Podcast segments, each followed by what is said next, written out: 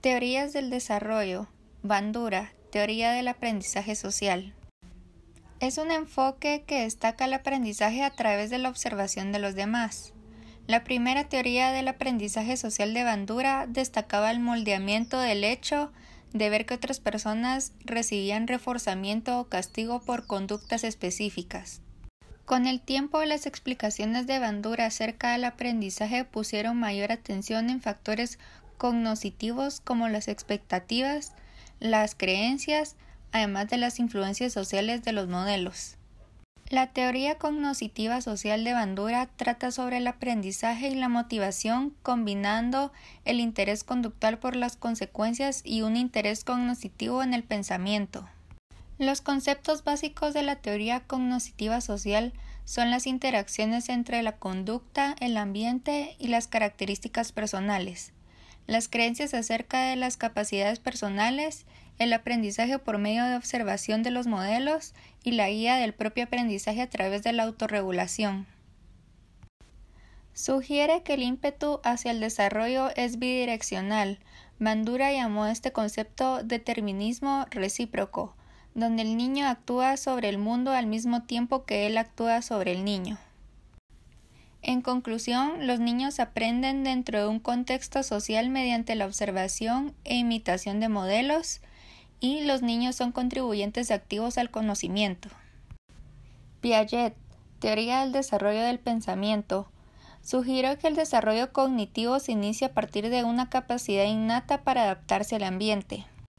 Piaget creó una de las teorías de etapas más conocidas, en la cual describe cuatro etapas cualitativamente diferentes del desarrollo cognoscitivo.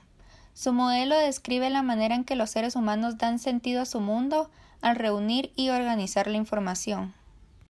Durante cada etapa, la mente del niño desarrolla una nueva forma de operar. Desde la lactancia hasta la adolescencia, las operaciones mentales evolucionan desde un aprendizaje que se basa en la actividad sensorial y motora sencilla hasta el procesamiento lógico abstracto. Este crecimiento cognitivo ocurre a partir de tres procesos interrelacionados que son la organización, la adaptación y equilibración. La primera etapa es la sensoriomotora, que va desde el nacimiento a los dos años. El lactante adquiere la capacidad de organizar actividades en relación con el ambiente por medio de la actividad sensorial y motora de manera gradual.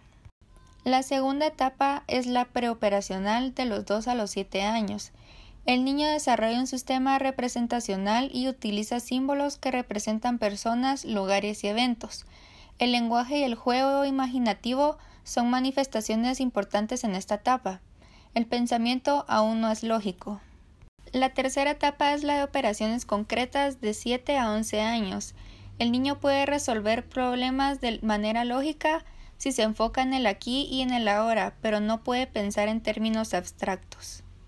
La última etapa es de operaciones formales, que va desde los 11 años hasta la adultez. La persona puede pensar de manera abstracta, lidiar con situaciones hipotéticas y pensar acerca de posibilidades. En conclusión, entre la infancia y la adolescencia se pueden presentar cambios cualitativos en el pensamiento y los niños son iniciadores activos del desarrollo. Vygotsky, teoría sociocultural. Según Vygotsky, los niños aprenden por medio de la interacción social.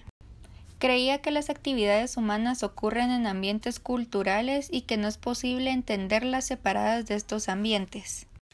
También creía que la interacción social, las herramientas culturales y la actividad moldean el desarrollo y el aprendizaje individual.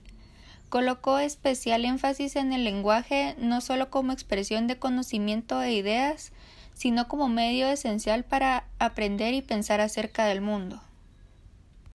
Pensaba que nuestras estructuras y procesos mentales específicos pueden rastrearse hasta nuestras interacciones con los demás, que las herramientas de la cultura, especialmente la herramienta del lenguaje, son factores claves en el desarrollo y que las zonas de desarrollo próximo es el área donde el aprendizaje y el desarrollo son posibles.